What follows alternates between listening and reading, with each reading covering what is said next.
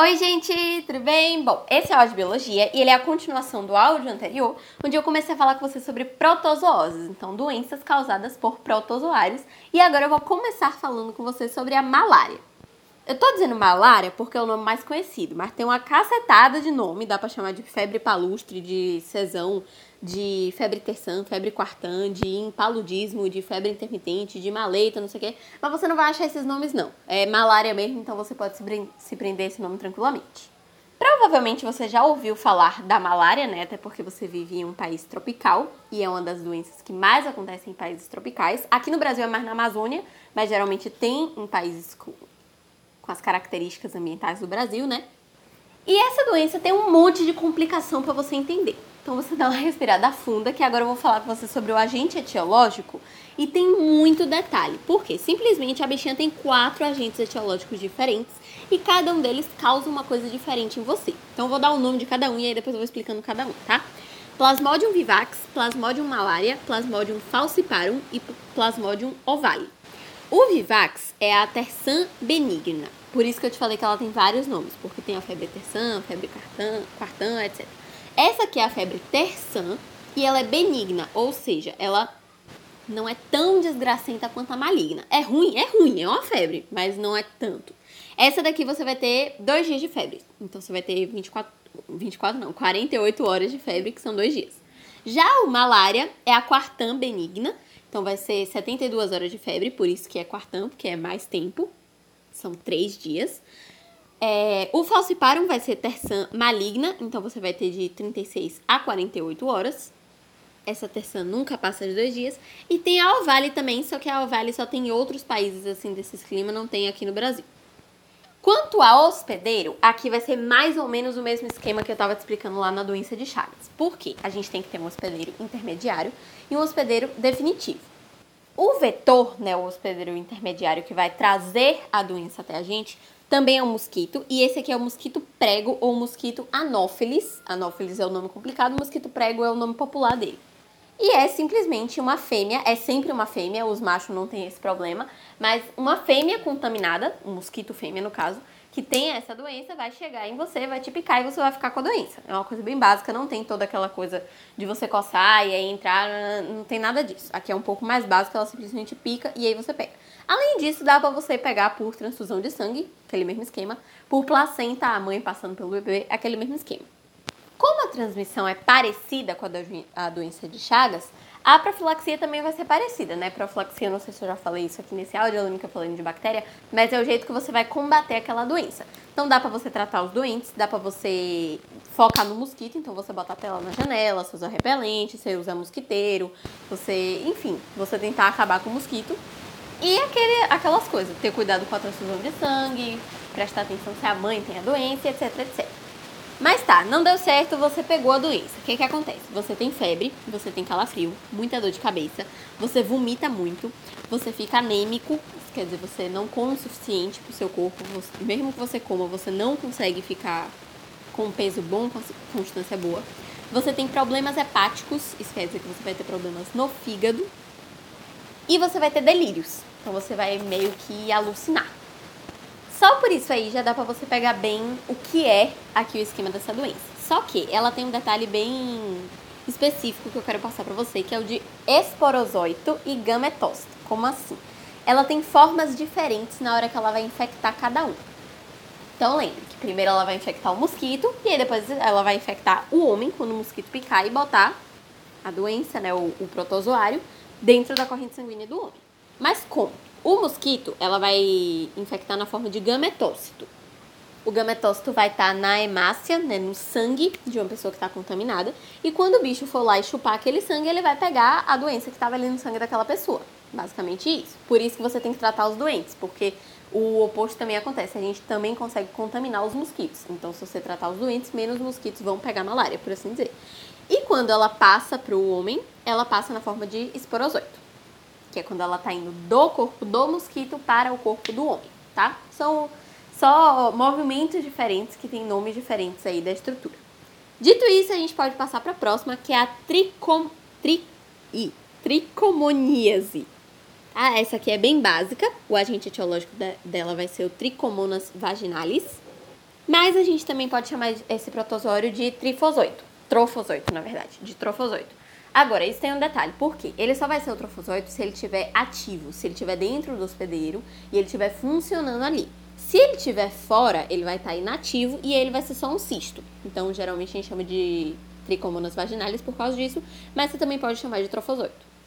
Essa doença aqui tem muito a ver com região genital, tanto do homem quanto da mulher. Então você vai pegar a transmissão dela, vai ser mais ou menos nesse esquema. É, quando você usa o mesmo vaso que uma pessoa que estava contaminada usou, você pode pegar. Quando você divide roupa íntima com a pessoa que tem a doença, você pode pegar. Quando você divide toalha com a pessoa e a pessoa secou o corpo com aquela toalha e passa pra você, você pode pegar também. Em piscina pública, pega muito em piscina pública, porque sai correndo solto ali na água o, o protozoário. E, lógico, relação sexual, né? Que é, é o básico de você pegar. Uma vez que você pegou o negócio, você vai ter principalmente uretrite, prurido e leucorreia. Macau. Uretrite é basicamente inflamar sua uretra. Uretra é aquele canalzinho por onde sai o seu xixi e aquilo ali vai ficar inflamado e isso vai ser muito ruim para você.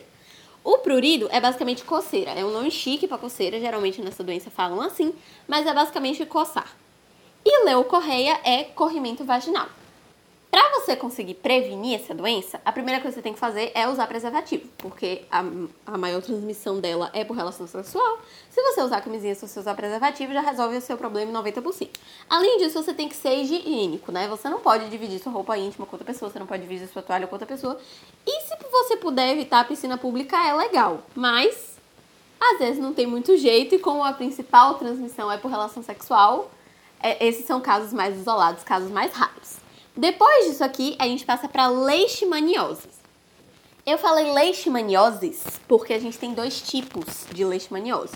A gente tem a tegumentar americana, ou úlcera de Bauru, e a gente tem a visceral, ou calazar, ou febre dundum. São os nomes mais complicados, um nome que você provavelmente não ouviu na sua vida, mas é porque são de agentes etiológicos diferentes. A primeira, né, a tegumentar americana, é de Leishmania brasiliense, e a segunda, a visceral, é de Leishmania donovani. Mas o esquema das duas é basicamente o mesmo, que é o que eu vou explicar aqui agora, tá? Elas também vão ter essa mesma coisa de um hospedeiro definitivo, um hospedeiro intermediário, um vetor, porque toda protozoose vai ser assim, porque eu te falei que o protozoário ele precisa de alguém para levar ele até o corpo humano, então tem que ser assim. Só que essa daqui não pega só em ser humano, porque as outras que eu tava te falando só pegavam no ser humano. Aqui não, aqui pega em cachorro também. Então a gente tem dois hospedeiros definitivos aí pra gente escolher. Já o vetor também vai ser mosquito, como sempre, o básico, né? Mas a gente também vai ter duas opções. A gente tem o mosquito Phlebotomus, é que quando eu vou falar esses nomes eu tenho que parar pra ler, porque é difícil de pronunciar. E o outro é o Lutzomnia. Esse Lutzomnia, ele tem outros nomes. Tem gente que chama de mosquito palha, é, flebótomo, birigui e por aí vai. Mas enfim, tem esses dois tipos de mosquito aí. A transmissão, vou repetir rápido porque é o básico, né? Picada do inseto, transfusão de sangue, transmissão congênita. Isso aqui é uma coisa nova que eu não falei com você antes. Também é durante a gravidez, é tipo aquele negócio da placenta, só que não é o que eu te falei da placenta. Por quê? O bebê pode pegar essa doença aqui até enquanto ele está se desenvolvendo pela placenta. Então, geralmente, os outros que eu te falei o bebê ia estar tá meio que formado já, e aí ele ia se contaminar pelo que ele estava recebendo da placenta. Aqui não. Aqui passa pela placenta, só que é o tempo inteiro. Se ele ainda estiver formando as estruturas dele, ele pode pegar a doença e já começar a vida dele ali bem lascado. O que que acontece com quem pega essa doença? Primeiro, úlcera de Bauru. Lembra que eu te falei que a tegumentar americana também era, era de úlcera de, úlcera de Bauru? Então, isso aqui é uma úlcera que você que vai surgir no seu corpo e que vai ser muito difícil de você conseguir que ela cicatrize. Então ela vai ficar uma ferida aberta ali por muito, muito tempo. Além disso, você vai ter muito problema nas suas mucosas e nas suas cartilagens. Então ela, ele deforma bastante, ele prejudica bastante as cartilagens do nosso corpo. E você vai ter um negócio que a gente chama de calazar, que é isso, muita lesão. Então vai ter problema no baço, no fígado, nos rins, no intestino, no tecido hematopoético, o que isso quer dizer? Você vai acabar reduzindo o tamanho, você vai tirar uma parte mesmo do seu tecido hematopoético, que é um tecido que fica dentro do seu osso, de todos os ossos do seu corpo, e ele serve para produzir células sanguíneas. Então já deu para você perceber que não é uma coisa muito boa você perder um pouco dessas funções, né? Mas enfim, para você poder prevenir isso, a profilaxia disso, é principalmente a vacina, porque existe vacina para essa doença, então se você puder tomar vacina é massa. É, tela e repelente, aqueles esquema, né? Porque é o mosquito que transmite, então se você puder combater o mosquito é bom também. E tratar a pessoa doente por causa daquele mesmo esquema que eu tinha dito da malária. Por último, a gente tem a giardíase, que é uma doença do agente etiológico Giardia lamblia, que é um protozoário que gruda no nosso intestino sempre. Essa aqui é muito focalizada no nosso intestino. E dessa vez não tem mosquito. Dessa vez não tem hospedeiro intermediário, não tem vetor, porque a gente vai pegar o protozoário inativo. Lembra que quando eu estava te falando que lá na tricomoníase o trofosóito era a forma ativa do protozoário e que tinha a inativa, que era o cisto? Então, a giardíase você vai pegar pela forma inativa. Então, você vai pegar direto no cisto. Como é que você vai pegar isso? Ele vai estar na sua água ou na sua comida e você vai botar para dentro. Aí você fica mal. Mal como? Você vai ter diarreia, você vai ter duodenite, o que isso quer dizer? Tem o duodeno, né, que fica, que é o seu intestino, e você vai ter lesões na parede do duodeno. Então, isso é duodenite. Você vai ter muita cólica, muita dor de barriga, muita azia, muitos gases, você vai perder peso, você pode ficar anêmico e seu cocô vai ficar amarelo. É basicamente isso aí que a giardíase vai causar em, causar em você. Para você resolver isso, não adianta mais você botar tela porque não tem mosquito nesse. Então o que, que você tem que fazer? Você tem que lavar direito as coisas que você vai comer, você tem que ter cuidado com a procedência da água que você vai beber, você tem que ter uma higiene direitinha e você tem que fazer saneamento básico. Isso aqui é, é o maior ponto da giardíase. Você tem que ter um saneamento básico direitinho, senão essas coisas vão acabar chegando nas coisas que você vai consumir e aí você vai ficar doente, tá? É basicamente isso. Eu sei que é difícil decorar essas coisas de agente etiológico, etc. Mas já deu pra você perceber que cada doença tem um cursozinho aí parecido, com alguns poucos detalhes diferentes, que é só você ir lembrando, ouvindo isso aqui algumas vezes, que gruda na sua cabeça. Eu espero que você tenha entendido, espero que tenha ajudado. Um beijo e tchau! Só que ainda tem algas, que é outra parte que eu te falei que ia ter aqui de protistas. Então, você volta ainda para algas, tá bom? Beijo!